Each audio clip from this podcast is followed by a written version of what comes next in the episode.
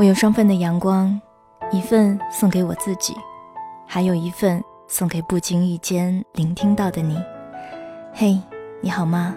我是三 D 双双，我只想用我的声音温暖你的耳朵。二零一五年的第一期双份的阳光，本应该是二零一四年的最后一期节目，只是因为意外的感冒和嗓子发炎。计划好了的事情就突然被打断。不过想来也不是什么天大的事情，带着些许遗憾进入到新一年之后的日子，应该会顺畅很多吧。而且我也知道，即便已经是二零一五年了，你们也都还在。我是三 D 双双，我在上海，那你在哪儿呢？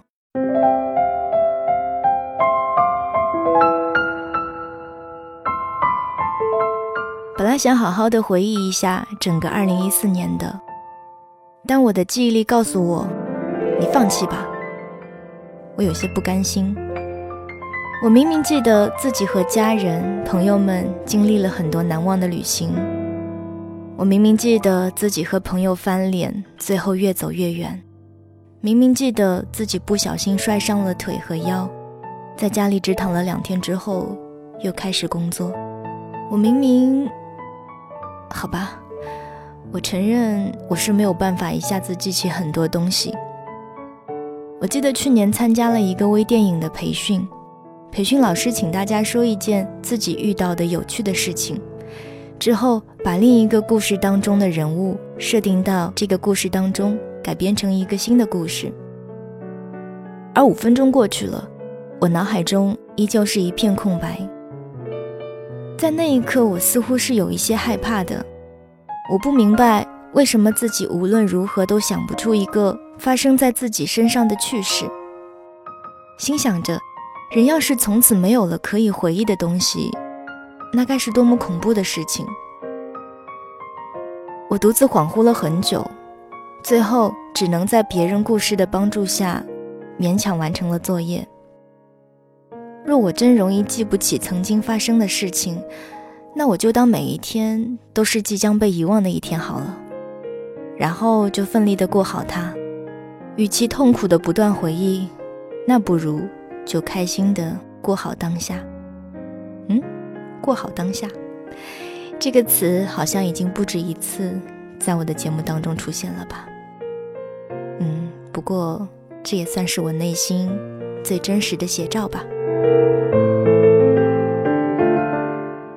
说起二零一四年，印象最深的一句话，是我和木木经常说的那一句：“今年一定要把自己嫁出去。”哦，不对，似乎近几年我们都是这么说的，但大概也就只有我们自己知道，其实我们都没有那么恨嫁，只是环境使然，氛围使然，而时间也总是走得那么不留情面。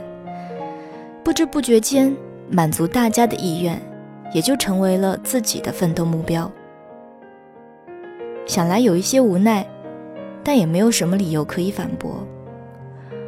回顾朋友们大大小小的相亲经历，我们总是吐槽说，那么多精彩的奇葩故事，如果把它们写成一本书，一定会大卖吧。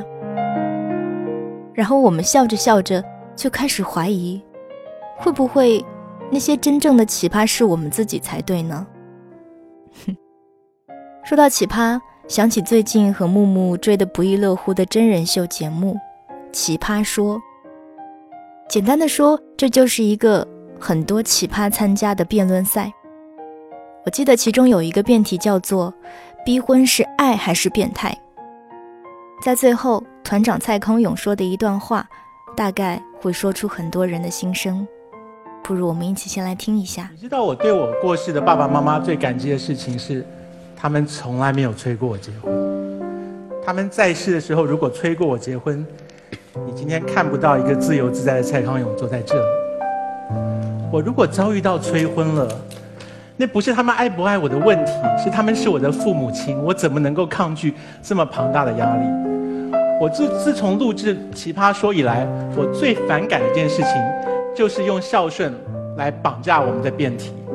你从来没有听过一次我用孝不孝顺的立场来证明我的论点，因为我们中国人很容易被这件事情绑架，就无法再进行任何多元观点的讨论。这个事情是从今天开始，双方辩友都应该要修正，不要再轻易的动用这个题。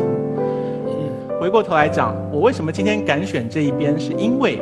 像马马薇薇所说的，就是爱太巨大的时候，它干扰了我们自己人生的节奏。婚姻真的是美好的吗？对柳岩来讲，也许是；对我来讲，可能不是。我们爸爸妈妈对小孩来讲最珍贵的是什么？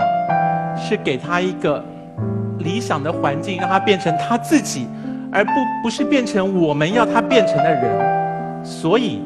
九零后的人起码要拥有这点自由，他在心里面可以想说：我今年过年回家的时候，我再也不要受到七大姨八大爷跟我问我说你为什么还不结婚？因为我们也不会倒过来干扰他们说那你们为什么还不离婚？啊，就大家各过各的，容忍别人自己的选择，是我们目前这个社会最需要的一个态度。所以今天我方的立场如果被认同。我们只想提醒大家，就是你可以管很多事，你可以管他要不要穿秋裤，我觉得这不是什么了不起的事情，秋裤穿上脱下就好了。一旦结婚要离婚，对那个人是多大的干扰跟伤害。所以，我们只求这一点点，保留自我的空间，让儿女们自己做抉择，不要再让爸爸妈妈赋予他们无上的权利，说因为你们生了我们，所以你们可以对我们做任何要求，我们都要跪在地上听你们的。这是我最希望大家得到的态度。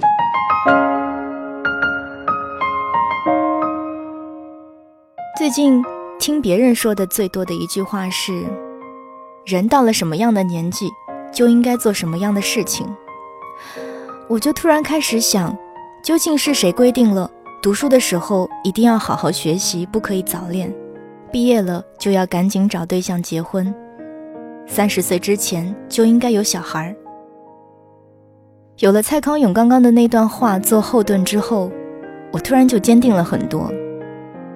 有的时候遇不到就是遇不到，为什么非要因为一个虚无的规则而收起自己的原则呢？别人看到了你乖乖顺从的样子，看到了你规规矩矩走着自己的人生，笑着称赞你。可是过得好不好，快不快乐，只有你自己知道，不是吗？别人的满意究竟能够为你带来多少？有的人就适合慢慢走。你却偏要让他跳，他跳过了障碍，跳过了纷纷扰扰，却跳不过内心真正的渴望。有人习惯独来独往，你却偏要让他走进人群。他散发了光芒，获得了掌声，却要不到内心片刻的安静。我承认说这样的话，多少会被认为有一些叛逆。说就说吧。不停的被念叨，也好过面对自己不想要的人生。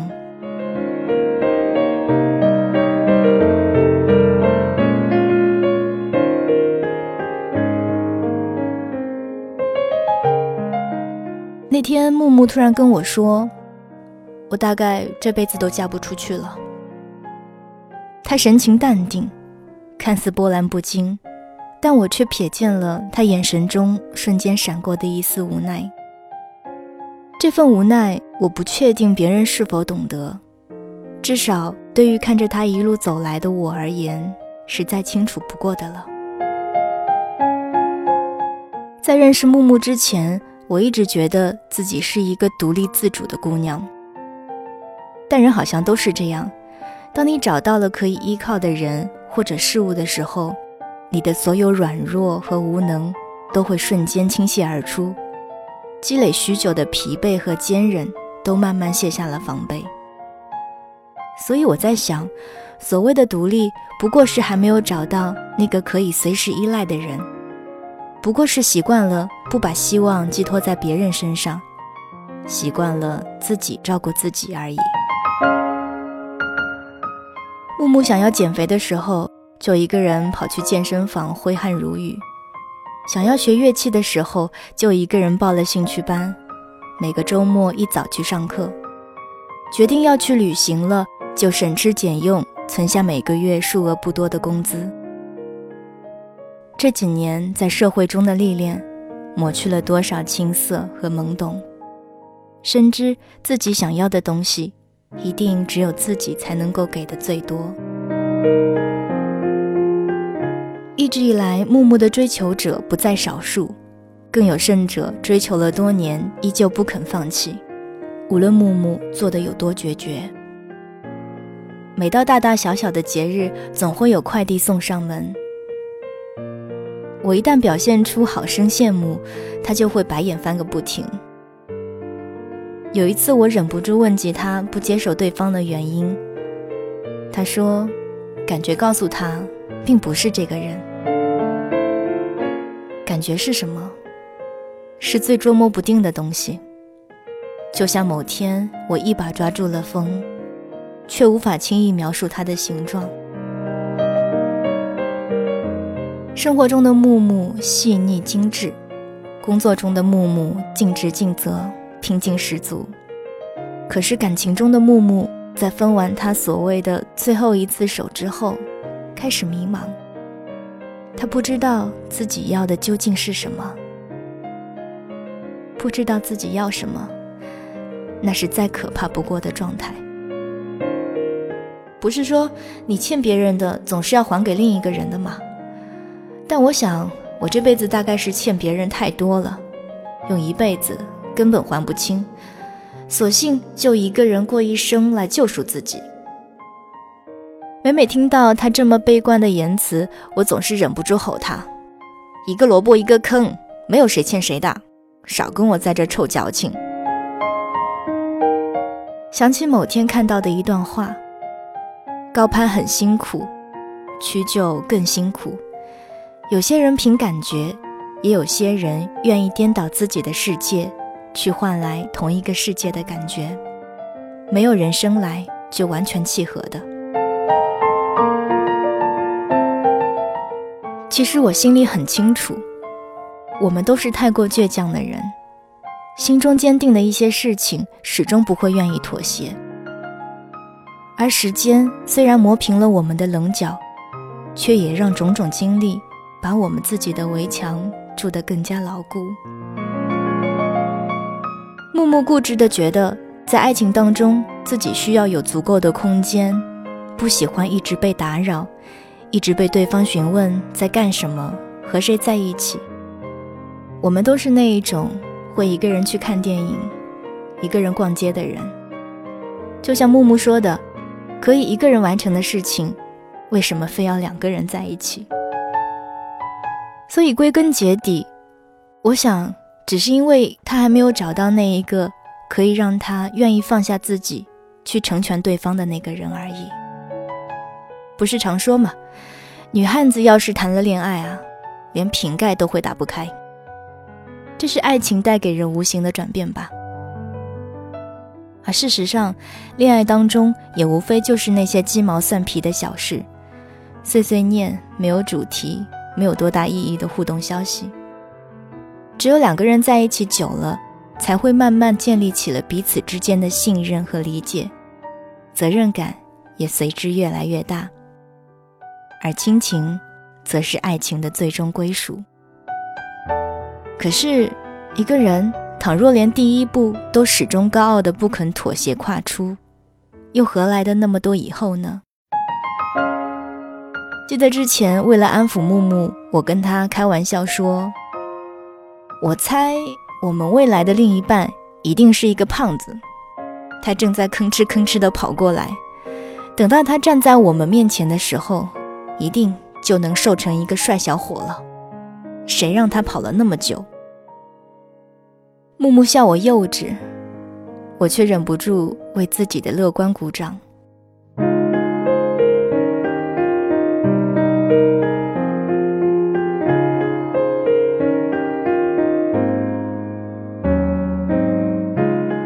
其实，关于木木的故事还有很多，在这个二零一五年，或许我可以慢慢的为你讲述他，或者是我。